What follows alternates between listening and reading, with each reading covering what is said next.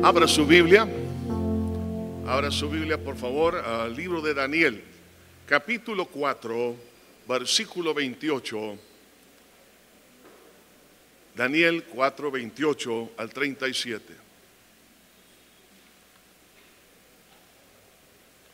Hemos estado hablando últimamente eh, sobre el libro de Daniel. Y ahora nos toca entonces eh, analizar estos versículos donde Dios tiene un mensaje para usted y para mí. Daniel capítulo 4, versículo 28 dice así, todo esto vino sobre el rey Nabucodonosor. Al cabo de doce meses, paseando en el palacio real de Babilonia, habló el rey y dijo, ¿no es esta la gran Babilonia que yo edifiqué para casa real con la fuerza de mi poder y para gloria de mi majestad? Aún estaba la palabra en mi boca del rey cuando vino una voz del cielo. A ti se te dice, rey Nabucodonosor, el reino ha sido quitado de ti y de entre los hombres te arrojarán y con las bestias del campo será tu habitación y como los bueyes que, que apacentarán y siete tiempos pasarán sobre ti hasta que reconozcas que el Altísimo tiene el dominio en el reino de los hombres y lo da a quien él quiere. En la misma hora se cumplió la palabra sobre Nabucodonosor y fue echado de entre los hombres y comía hierba como los bueyes y su cuerpo se mojaba con el rocío del cielo hasta que su pelo creció como plumas de águila y sus uñas como las de las aves. Mas el fin del tiempo, yo Nabucodonosor, alcé mis ojos al cielo y mi razón me fue devuelta y bendije al Altísimo y alabé y glorifiqué al que vive para siempre, cuyo dominio es sempiterno y su reino por todas las edades. Todos los habitantes de la tierra son considerados como nada. Y Él hace según su voluntad en el ejército del cielo y en los habitantes de la tierra y no hay quien detenga su mano y le diga, ¿qué haces? En el mismo tiempo mi razón me fue devuelta y la majestad de mi reino, mi dignidad y mi grandeza volvieron a mí y mis gobernadores y mis consejeros me buscaron y fui restablecido en mi reino y mayor grandeza me fue añadida. Y ahora yo, Nabucodonosor, alabo y engrandezco y glorifico al Rey del cielo porque todas sus obras son verdaderas y sus caminos justos, y Él puede humillar a los que andan con soberbia. Señor, te alabo y te bendigo, Padre, por esta palabra. Te pido, Señor, que sea tu Espíritu Santo ministrándonos, específicamente, Señor, en esa área de la soberbia. Señor, probablemente algunos no se den cuenta que tienen este problema. Mas te pido que seas tú, Señor, alumbrando el entendimiento para que exista rectificación antes que la humillación visite nuestra vida. En el nombre de Jesús, te lo pido, Señor, para gloria de tu nombre y bendición de tu pueblo, en Cristo Jesús. Amén y amén. Quiero por favor que identifique si existen alguna de estas características que voy a mencionar que están formando parte de su vida. La primera de ellas menciona y resalta en forma constante sus logros o vivencias. Segundo, busca los halagos de otras personas. Necesita la aprobación y el reconocimiento. Tercera, suele ser inseguro y con una baja autoestima. Muestra de sí mismo lo que considera valioso para lograr la aprobación de los demás.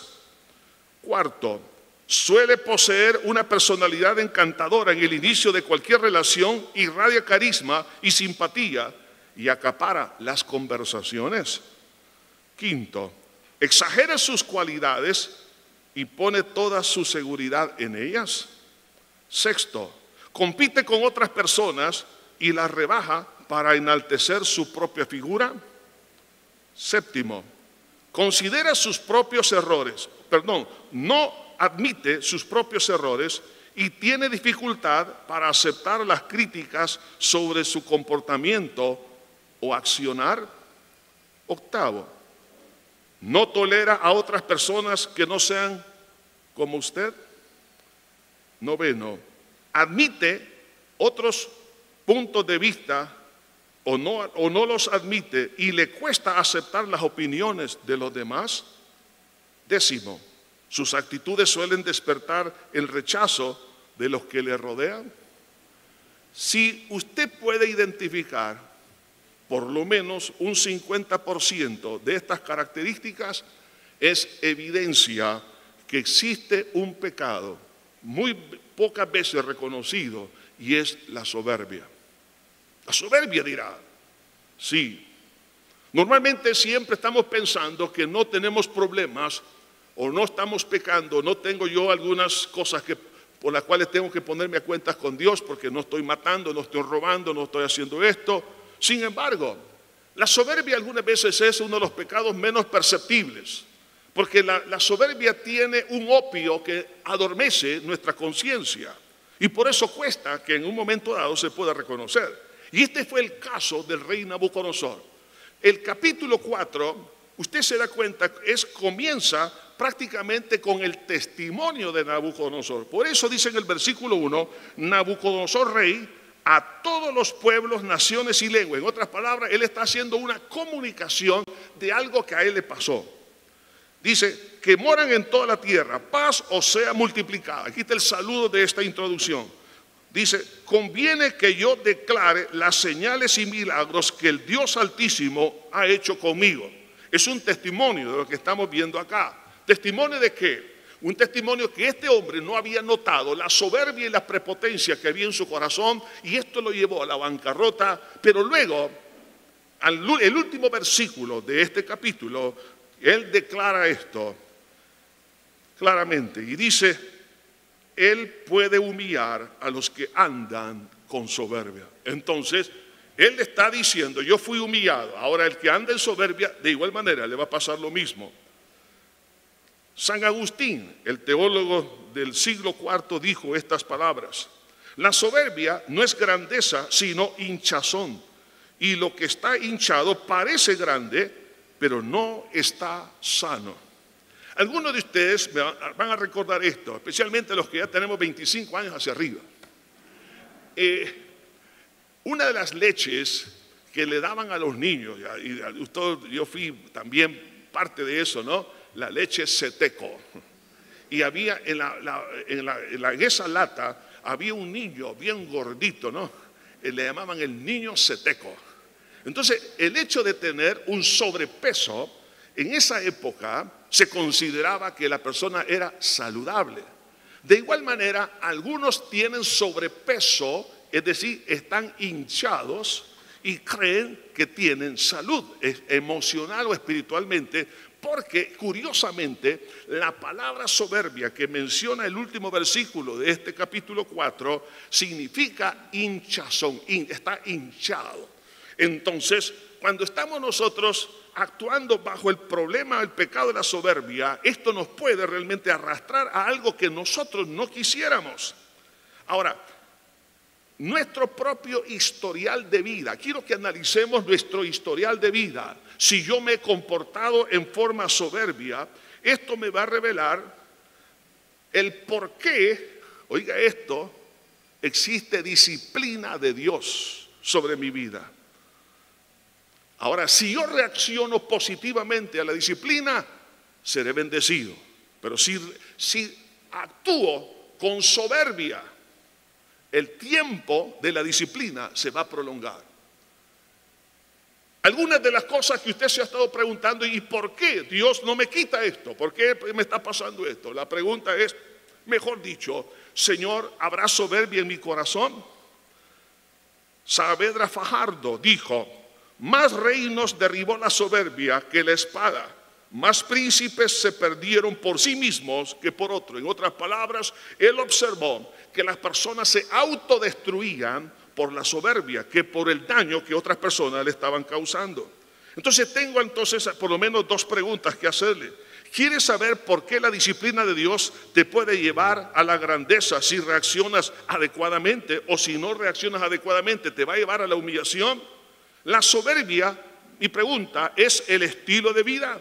Si esto es así, entonces pidámosle a Dios que Él nos ayude para quitar ese pecado, porque de otra manera la humillación está a la puerta. Por eso quiero hablar en esta hora bajo el tema, la soberbia te humillará, la humildad te engrandecerá. Veamos en primer lugar la torpeza de resistir el testimonio de Dios. Nabucodonosor tuvo tres grandes experiencias con Dios, que no las capitalizó, no las aprovechó para poder corregir el problema de la soberbia. En primer lugar, el primer milagro fue la interpretación del sueño que él tuvo. Se lo dio Daniel por parte de Dios. En esa interpretación, Nabucodonosor comprendió que él y su gobierno estaban incluidos en la revelación de Dios. O sea, algo maravilloso, que él era la cabeza de esa estatua. Y comprendió que podía prevenir la destrucción de su imperio, es decir, que podía arreglar algunas cosas para que el, imperio siguiera adelante, pero no lo hizo. Pero lo que vemos aquí, que él conoció a Dios, conoció que Dios le había dado la interpretación. Segunda experiencia gloriosa, milagrosa, es la liberación de los tres jóvenes hebreos que él arrojó al horno de fuego. Y como no se quemaron, entonces él comprendió la existencia y la asistencia de Dios en sus siervos, porque él lo vio, fue testigo, comprendió que la verdad está en Dios de los jóvenes hebreos y no en la idolatría que él estaba propagando. Y en tercer lugar, reconoció que estaba equivocado. Ahora, hasta cierto punto, ¿Por qué menciono esto? Porque parecía una persona convencida, después que los tres jóvenes hebreos salieron, y él estaba convencido de que Dios era el Dios verdadero, pero así como hoy en día muchos escuchan la palabra, han recibido milagros de sanidad, Dios los ha bendecido económicamente, los ha bendecido con una linda familia, los ha bendecido en tantas áreas y parece que nuestro corazón está totalmente convertido al Señor, pero hay puntos suspensivos. Pero viene la tercera experiencia y es que él tiene otro sueño.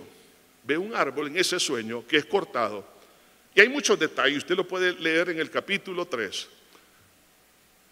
Pero en, este, en esta revelación que Daniel le dio sobre este árbol, era que el árbol estaba representando a Nabucodonosor, que iba a ser cortado y que iba a ser disciplinado por siete años si no corregía el pecado de la soberbia. Entonces, él quedó sorprendido y dijo, wow, Qué maravilla, gracias Señor por advertirme. Pero este hombre no corrigió el problema. Como hoy en día Dios nos advierte a través de la predicación y la enseñanza, a través de las experiencias dolorosas, nos advierte una y otra vez, una y otra vez. Y no queremos hacer caso. Pero él tuvo tres experiencias con Dios en una forma maravillosa las cuales tenían un potencial espiritual de poder creer totalmente en el único Dios verdadero. Tenía un poder potencial de aceptar que hay un Dios que nos da la inteligencia y privilegios de los cuales tenemos que dar cuenta. Tenía un potencial de reconocer que oh, soy un simple mortal que debe de andar en humildad y no creerme como un Dios. Tuvo esa oportunidad, pero no la corrigió. ¿Qué sucedió? Un año después, un año de gracia que Dios le dio. Pregunto, ¿no será que Dios nos está dando un tiempo de gracia para corregir y no lo estamos viendo?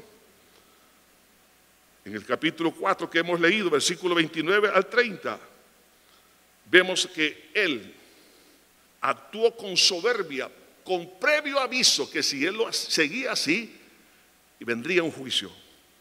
Y dice, al cabo de 12 meses, en otras palabras, de 12 meses, de un año después que recibió la revelación de un juicio personal, paseando en el palacio real de Babilonia, habló el rey y dijo, ¿no es esta la gran Babilonia que yo edifiqué para casa real con la fuerza de mi poder y para gloria de mi majestad? ¡Qué prepotencia! Lo que estamos viendo aquí, que los logros, las obras que él había hecho, que eran majestuosas, él no pudo reconocer que era Dios quien le daba la oportunidad. Para que entendamos un poco de esta actitud prepotente, Veamos un poco de la historia. La historia de Babilonia, por supuesto, arranca con la famosa Torre de Babel. Pero luego surge un, rey que es, muy significativo en la historia babilónica, Amurabi, hay unas famosas leyes y, y era un amorreo que llega a esa área de la, tierra y establece Babilonia y, así muchos otros también que comenzaron a, a desarrollar esa ciudad. Pero luego viene el otro rey, Nabucodonosor II. Entonces, donde hay una segunda etapa en el área de Babilonia que lo lleva a un esplendor increíble. Se dice que para aquel entonces había más de 250 mil personas viviendo en esa ciudad. Hoy en día, las excavaciones que se han hecho solamente han podido descubrir menos del 10% de la ciudad, de lo que fue la ciudad antigua. Es enorme. Tenía 250 puertas. ¿Se puede imaginar? 250 puertas tenía esa enorme ciudad, con los famosos jardines colgantes. Habían cascadas que salían de los edificios y todo es una, una, estructura increíble, de tal manera que eh, Babilonia es considerada como una de las séptimas maravillas del mundo.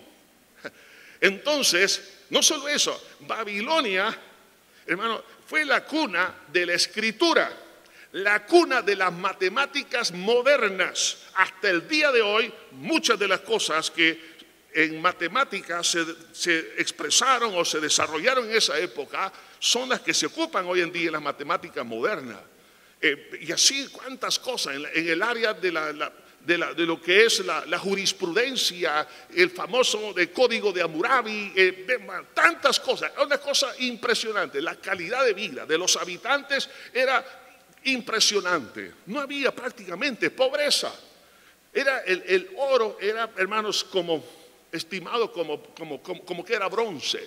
El oro era común, había mucho dinero, mucho flujo y recuerde, era la única super ciudad en el mundo. No había otra que podía competir. Así que no la podemos comparar ni siquiera con Nueva York o cualquier otra gran ciudad como París, porque ellas compiten, pero en este caso no había otra que compitiera con Babilonia. Entonces, Nabucodonosor II, cuando observa todo esto, el imperio que él había levantado y cómo las cosas habían mejorado bajo su, su gestión, vemos cómo este hombre llegó a decir estas palabras.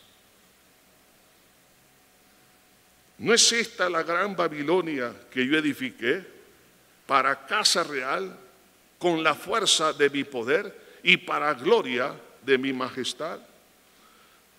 Lo que vemos aquí en estas palabras Sencillamente que él está creyendo que todo lo que se, había dado era por su capacidad y no estaba realmente humillándose y reconociendo que Dios es el que le había dado la inteligencia. Entonces, lo que vemos aquí es lo que se cumple en la palabra cuando dice en Proverbios 16, 18, antes del quebrantamiento es la soberbia y antes de la caída la altivez de espíritu. Hay muchas cosas que todos, hermanos, hemos logrado en la vida. Entre ellas, estar vivos. Ha habido un gran esfuerzo por mantener la salud. Esfuerzo en el área deportiva. Esfuerzo en el área ministerial. Esfuerzo en, en el área académica. Todos en alguna manera hemos tenido un progreso. Ahora, ¿De quién es ese progreso? ¿Quién me dio la inteligencia? ¿Es mía? No, es Dios quien me la dio. Las puertas que se han abierto será por mi capacidad. No, es Dios su gracia me ha abierto oportunidades. Los privilegios de liderazgo que Dios nos pueda dar es por gracia. Las bendiciones de Dios que vienen sobre nuestra vida día a día, mañana tras mañana, mes tras mes, año tras año, no es por nosotros, es por gracia. Sin embargo, Nabucodonosor él creyó que él era el autor de su propio, de su propio, digamos, presente y también de su futuro. Como juicio ante esa situación, ¿qué es lo que le pasó? Le cayó locura. ¿Dónde es que Dios, hermanos, lanzó ese dardo de juicio contra él? Hermanos, la humillación, oiga, fue exactamente en el punto donde él se sentía más fuerte y más capaz, la inteligencia. Cuidado, Dios es el que nos da la inteligencia. Dios es el que nos da las oportunidades. Dios es el que ha permitido algún nivel de educación. Dios es el que nos ha dado algún nivel económico. Dios es el que nos ha dado salud hasta el día de ahora. Dios es el que nos ha permitido tener un transporte privado o personal. Dios es el que nos ha concedido la oportunidad de por lo menos habernos subido una vez en el avión, cuando otros no tienen la oportunidad. Dios es el que nos ha dado todo. Sin embargo, cuando llegamos a este punto y llegamos a decir lo que dijo, este hombre, entonces en ese punto es donde Dios realmente va a enfocar su, digamos, su disciplina. Es el blanco del juicio. Mi pregunta es, ¿cuál es el foco de la soberbia suya y mía? ¿Qué es lo que a mí me produce sentirme altivo de corazón? ¿Por qué me siento hinchado? Recuerde, ese punto, si no lo corrijo, así como Dios se lo advirtió a través de Daniel, el predicador, el profeta de Dios, si no corrijo, usted dirá, no me va a pasar nada. Dios nos puede dar tiempo, nos está dando tiempo. Pero si no lo corrijo, entonces eso será el punto específico donde vendrá el dardo de juicio de parte de Dios.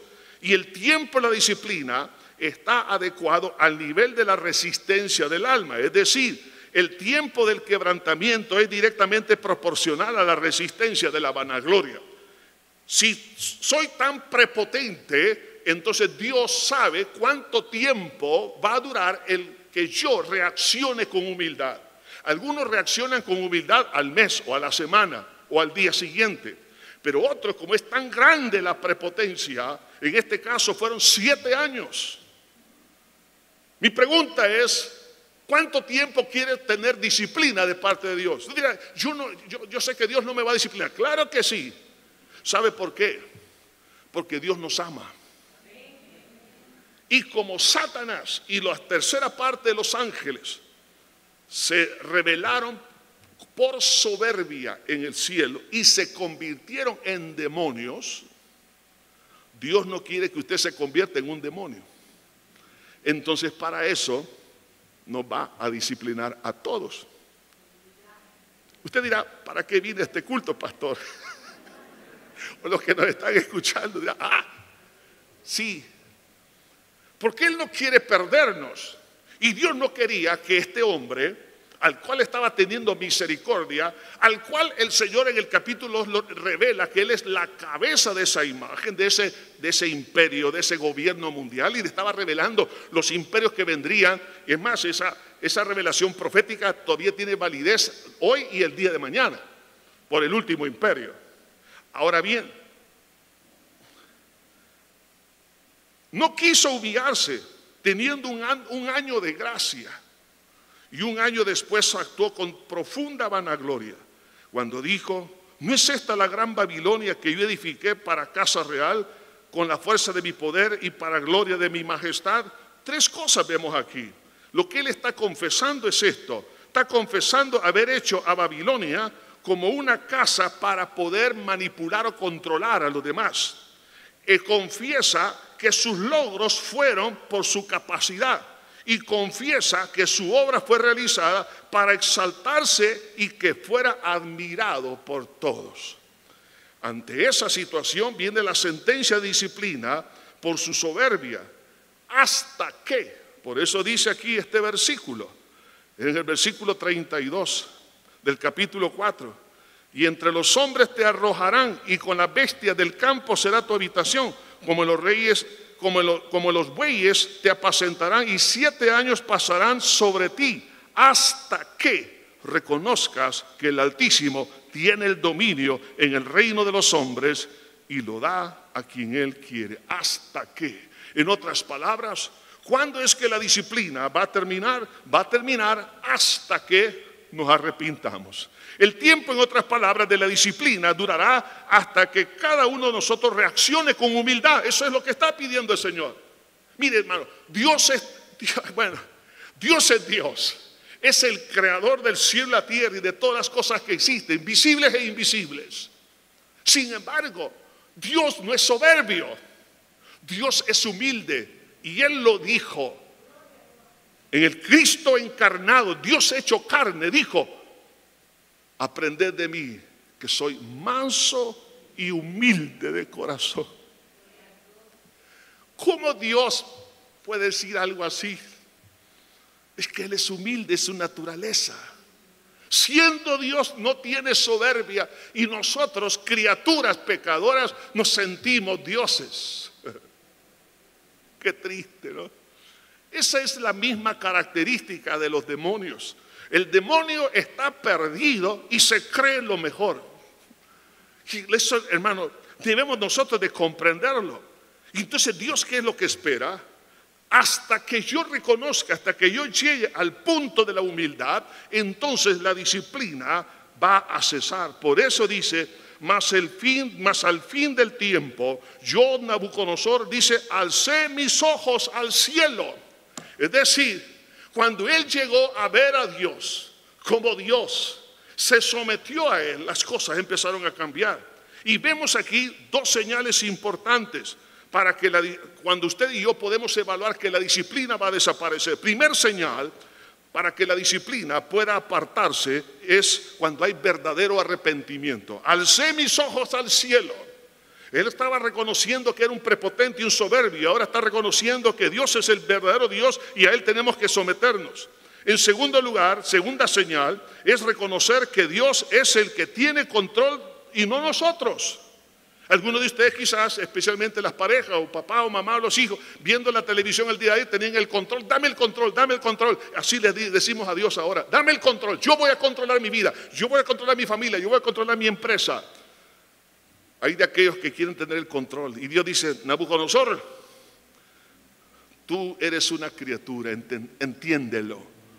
Que si yo te he dado el privilegio de ser inteligente, te he dado las oportunidades, soy yo el soberano, no tú. Si no reconozco que Jesús es el Señor, y que Él es el que tiene que tener control sobre mi vida, la disciplina todavía va a seguir. En otras palabras, usted decide el tiempo de la disciplina y por tanto no ande diciendo, ¿y por qué Dios todavía no me saca de esto? Probablemente en su caso sea que no ha reaccionado ante la soberbia y prepotencia. Por eso la importancia de humillarnos y reconocer que somos criaturas que no soy yo. Mi pregunta, ¿qué es lo que lo ha hecho llenarse de prepotencia y soberbia? ¿Será por su salud? ¿Será por su competencia académica? ¿Será por el lugar donde vive? ¿Será porque tiene realmente buenas conexiones? ¿Qué es lo que lo hace sentirse prepotente? la posición de algún liderazgo, de algún reconocimiento social. ¿Qué es lo que lo está llevando a ese punto? Tenga cuidado. Dios está dando tiempo, porque el que anda en soberbia será humillado tarde o temprano. Ahora, ¿cuáles fueron los resultados que vinieron por haberse humillado este hombre? El primer milagro es la restauración de su mente. Y dice, y mi razón me fue devuelta. Oiga, donde más le dolió, ahí Dios sabe dónde va a caer el juicio. Siete años. ¿Qué significa eso? Este hombre tan conocido, tan poderoso, estuvo a raíz de su enajenación mental, llega a comer como los bueyes. O sea, perdió, digamos, los gustos alimenticios, ahora le gustaba la grama,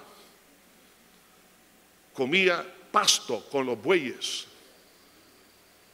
No lo podían tener en casa. Le gustaba mojarse con la lluvia y le gustaba dormir en la intemperie. El pelo le creció tanto y lo describe ahí como plumas. Lo describe sus uñas, que nadie se las podía cortar y le crecieron como garras de un águila.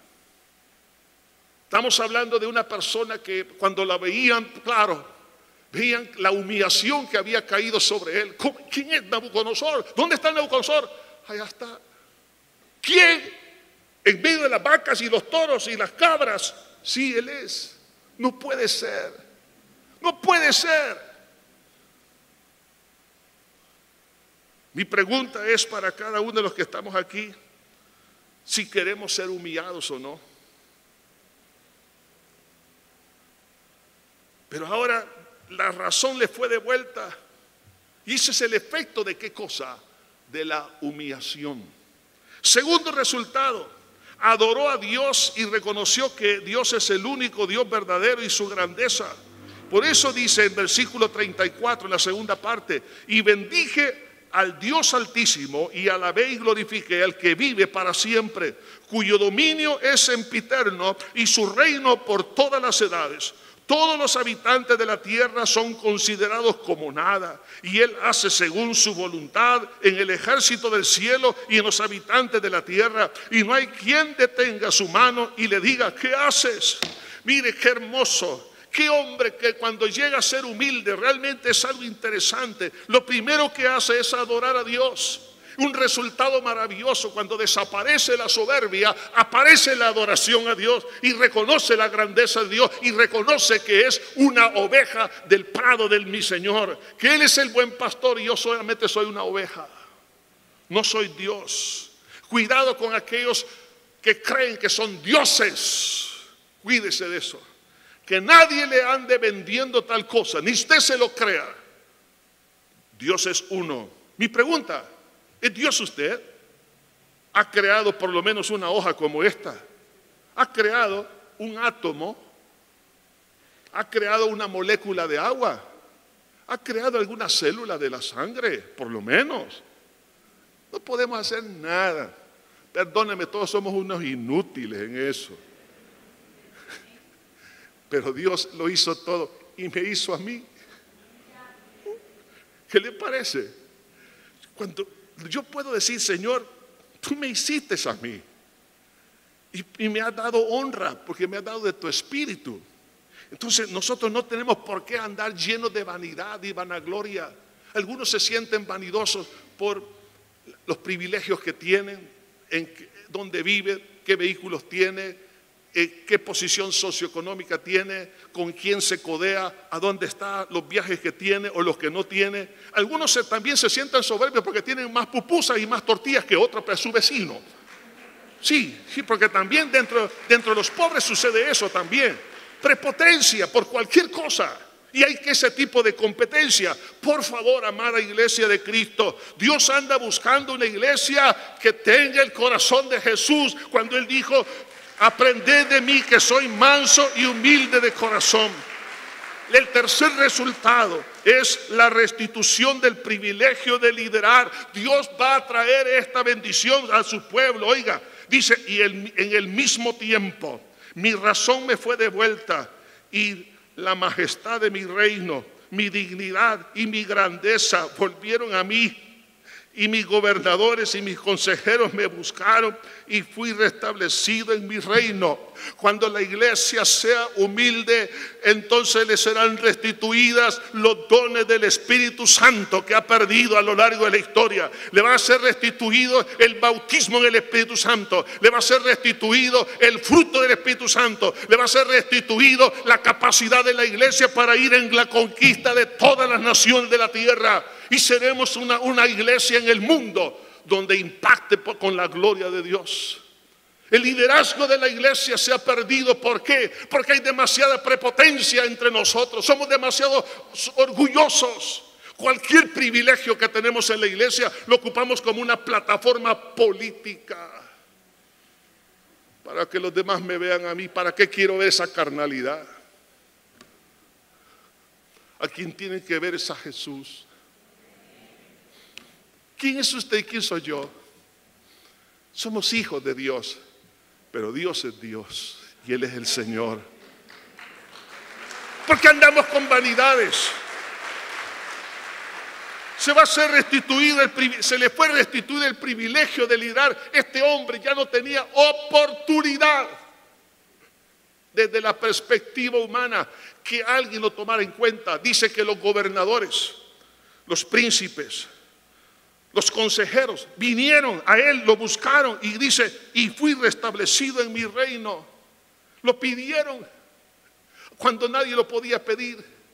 Yo quiero decirle esto, cuando haya humillación, Dios le va a devolver lo que se comió la oruga y el saltón.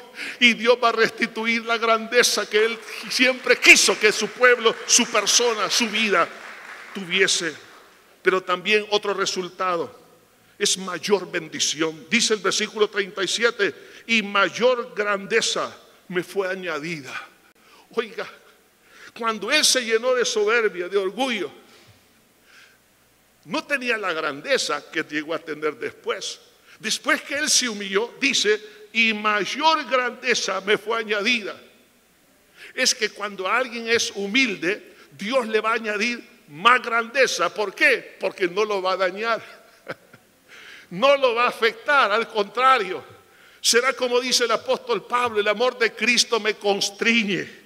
Es decir, la grandeza de Dios que lo que va a producir es mayor amor a Cristo, adoración a Cristo. Y le va a decir como Pedro, apártate de mí porque soy hombre pecador. ¿Por qué? Porque vio la manifestación de la gloria, de la esencia, de la majestad, de la divinidad de Cristo. Y ante la divinidad de Cristo le dijo, apártate de mí porque soy hombre pecador. Y Jesús le dijo, desde ahora serás pescador de hombres. ¿Por qué? Mayor privilegio que la pesca milagrosa sería la pesca de almas por toda la tierra. Hermanos, cuando alguien entiende esto, se está exponiendo a mayor grandeza y este hombre le fue restituido con mayor gloria. Bendito sea el nombre de Dios por su gracia y misericordia, pero también mayor conocimiento de Dios. Había conocido algo de Dios, como dijo Job, de oídas te había oído, pero ahora mis ojos te ven. En las tres experiencias milagrosas del capítulo 2 y 3 de este libro, no llegaron al punto hasta que este hombre fue humillado. Muchos están esperando milagros, pero los milagros, oiga bien esto, las predicaciones, los estudios, no van a tener el efecto necesario si yo no me humillo. Algunos dicen, si Dios se manifestara, si Dios hiciera esto. Nabucodonosor tuvo tres milagros poderosísimos, pero no se humilló hasta que él se humilló. Tuvo un conocimiento, dice, ahora yo Nabucodonosor alabo y engrandezco y glorifico al Rey del cielo, porque todas sus obras son verdaderas y sus caminos justos, y él puede humillar a los que andan con soberbia. ¿Qué vemos acá? Él está viendo que Dios es la máxima autoridad. Él está viendo que Dios es justo en su proceso disciplinario. Y él está viendo que Dios humilla a los soberbios. Y recuerde la palabra soberbia que dice aquí, y Él puede humillar a los que andan con soberbia, con esa arrogancia, con esa exaltación, con esa hinchazón. Parece usted saludable, pero no lo es, sino que esa es una enfermedad del alma. Entonces el Señor humilla a los soberbios. Ante ese reconocimiento de la grandeza de Dios, entonces, por ejemplo, a lo largo de la historia, muchas personas Muchas personas han observado lo trágico de la soberbia. Por ejemplo, Francisco de Quevedo, allá en el año 1580, él vivió hasta el año 1645, dijo, ruin arquitecto es la soberbia. Los cimientos pone en lo alto y las tejas en los cimientos. Recuerda, la soberbia te humillará la humildad te engrandecerá. ¿Qué, ¿Qué, va a hacer usted con este aliado que tuvo Nabucodonosor y que también ha sido aliado nuestro? Y perdone la expresión que nos ha desgraciado. ¿Lo seguiremos considerando o lo eliminaremos para que Él no nos, no nos elimine? Es que es una desgracia la soberbia. Eso produce desgracia. La soberbia produce dolor, tristeza, miseria. Nabucodonosor tuvo conocimiento y experiencia gloriosa con Dios y no reaccionó ni aún cuando se le advirtió un año antes la disciplina por su soberbia. Le entró por un oído y le salió por el otro, porque Dios no quería que este hombre pasara por esos siete años. Pregunto cuánto tiempo quiere entonces. Iglesia de Cristo, Dios quiere bendecirnos. ¿Qué espera? Que pierda su empleo y que consiga uno con el salario mínimo para humillarlo y decir, yo tengo varias licenciaturas y varias maestrías y un doctorado y tantas experiencias. Y ahora lo único que me ofrecen es el salario mínimo. ¿Te cree que Dios no lo puede hacer? Yo no sé a quién le estoy hablando ahora. O que pierda toda su clientela por un error que cometiste y perdieron la confianza en tu profesionalismo y nadie confíe más en ti. Que pierdas a tu familia y los privilegios de servir a Dios. El Señor le habló a un pueblo que se ensoberbeció y le dice en Abdías 3:4, la soberbia de tu corazón te ha engañado. Tú que moras en las hendiduras de las peñas y en las alturas está tu morada, que dices en tu corazón, ¿quién derriba, me derribará tierra? Dice, nadie como yo. Dios te está dando tiempo. Si eres el mejor en tu oficina y te han dado reconocimiento, eres el mejor en el deporte, eres el mejor en el ministerio, en cierto sentido, estás haciendo bien las cosas, pero te sientes superior a otro hermano en Cristo. Y te crees más espiritual. Y dices, ¿quién como yo? Ninguno tiene la santidad que yo tengo, fulana de tal, y por eso, oiga esto, muchas personas son criticonas, criticones, personas que están sacando a luz los errores de otros porque se consideran que ellos son intachables. Y Jesús dice, el que esté de vosotros sin pecado, que lance la primera piedra. La soberbia se disfraza de religiosidad también por el conocimiento bíblico, por la unción del Espíritu Santo. Se disfraza algunas veces porque creen que, los dones del Espíritu Santo los merecen. Dios los puede, algunos los utiliza con sanidades, con milagros, con don de discernimiento de espíritu, con palabras de ciencia, palabras de sabiduría, etcétera. Entonces, y, piensan que ellos realmente lo merecen. Sencillamente, como Nabucodonosor no merecía estar donde estaba, así también usted y yo no merecemos donde estamos. Estamos aquí por la gracia bendita de nuestro Señor Jesucristo. Y Él nos ha dado los privilegios porque Él es bueno, Él es maravilloso. Y lo que Él va a hacer en el día de mañana será por gracia. Iglesia, perdóneme, pero diré en el nombre de Jesús, arranquemos la soberbia que se ha metido por la doctrina de la prosperidad, creyendo que somos poderosos porque alguna, hay algún pequeñito recurso económico unos tres centavos en el banco. Ay, ya me creo la, la, última Coca-Cola del desierto. Creemos porque tenemos alguna cosa, hermano, o por algún título, lo que sea. Hermano, iglesia de Cristo, renunciemos a la soberbia porque Dios anda buscando humilde, una iglesia humilde de corazón para derramar la unción del Espíritu Santo. Dios no visita a una iglesia soberbia, sino a cristianos humildes de corazón. Humildes de corazón. Estamos dispuestos a arrepentirnos en este momento de la soberbia. Oremos, Señor. Perdónanos, buen pastor. Perdona la altivez, la prepotencia de nuestra alma, Señor. ¿Quiénes somos? Somos creación tuya. No somos dioses. Tú eres el único Dios. No somos dioses en nuestra especialidad o profesión. Perdona, Señor, por creernos superiores a los demás Perdónanos, perdónanos, perdónanos, Padre. Límpianos de ese pecado prepotente. Y si tú nos has dado alguna habilidad, capacidad, no es por nosotros, es por tu gracia. Te adoro Jesús. Te bendigo con todo mi corazón por tanta bondad. Dios mío, aún en la prueba, gracias. ¿Por qué vienen las pruebas? Porque yo no soy perfecto, sencillamente. Y necesito ser pulido. Acepto que tú puedas pulirme, Señor. Ahí donde está, los que están en casa o en cualquier otro lugar, los que están aquí presentes, dígale a Dios, Señor, perdóname, perdóname.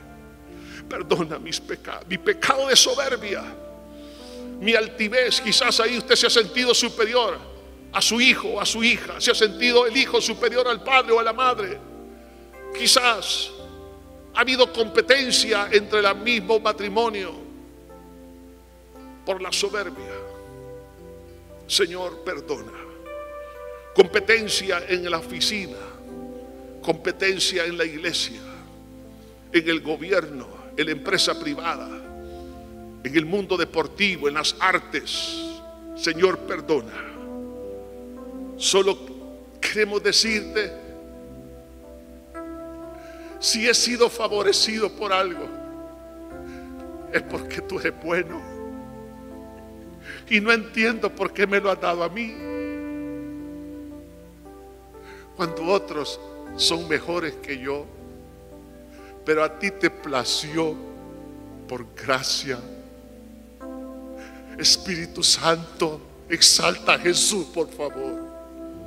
Exalta a Cristo sobre todas las cosas. Arranca la prepotencia que se ha metido en el seno de la iglesia.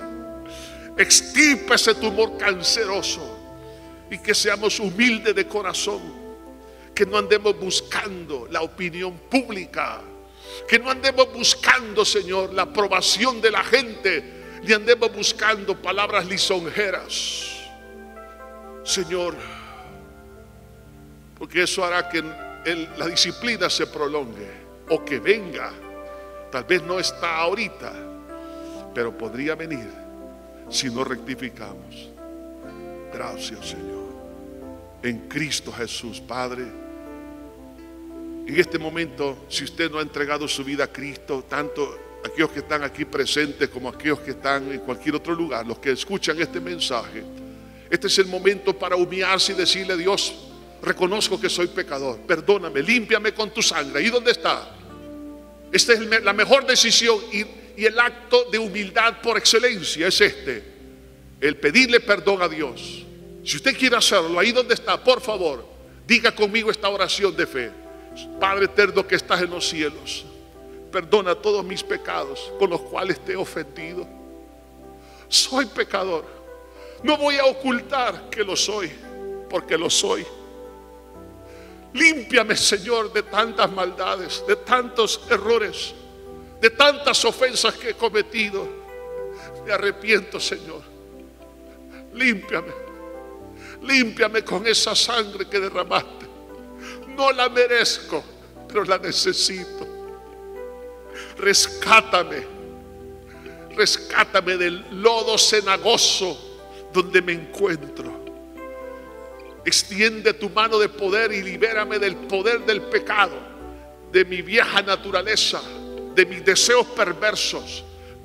rescátame de la garra del diablo y de los demonios. Rescátame de la condenación eterna.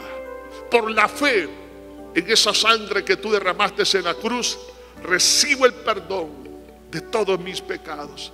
Porque no es por mis obras que soy salvo, sino por tu obra en la cruz. Creo que resucitaste para darme la justificación delante de tus ojos. Te abro mi corazón y te recibo como mi único Salvador y Señor. A ti te doy la gloria, la honra por lo que has hecho y lo que vas a hacer. Y los frutos que yo tenga en el futuro, desde ya los rindo a tus pies. Gracias en Cristo Jesús. Póngase de pie ahí donde está.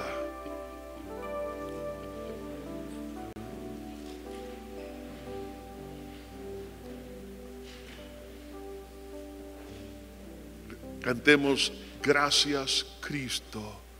Gracias, Cristo. Traiga memoria, todas las cosas lindas que Dios ha hecho. Y dígale, Señor, gracias, gracias. Dele gracias por la familia. Dele gracias por sus padres. Dele gracias por sus hijos. Dele gracias por los estudios que ha tenido. Gracias. Te adoramos. Gracias por la salvación. Gracias por el ministerio. Gracias. Gracias Jesús. Santo eres Señor. Enseñar de gratitud.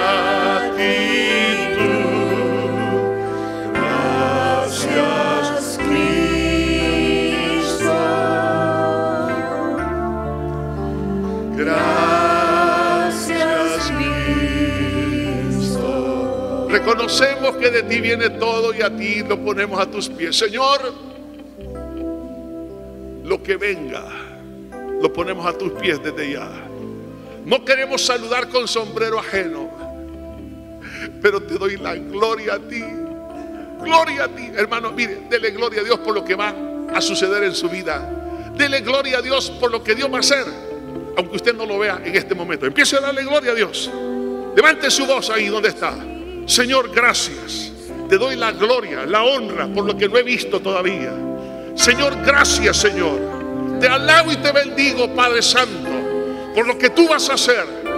Precioso Jesús. A ti te rindo, Señor, todo honor y toda alabanza.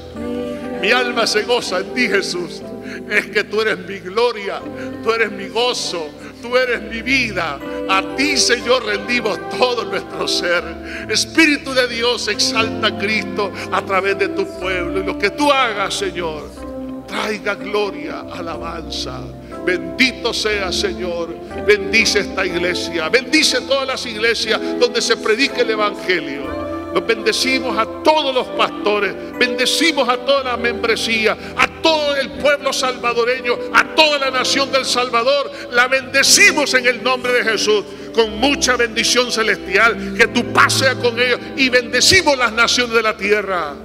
Gracias, Señor, en Cristo Jesús. Amén, Señor. Bendito sea mi Jesús. A Él sea la gloria. Que Dios me lo bendiga, hermanos.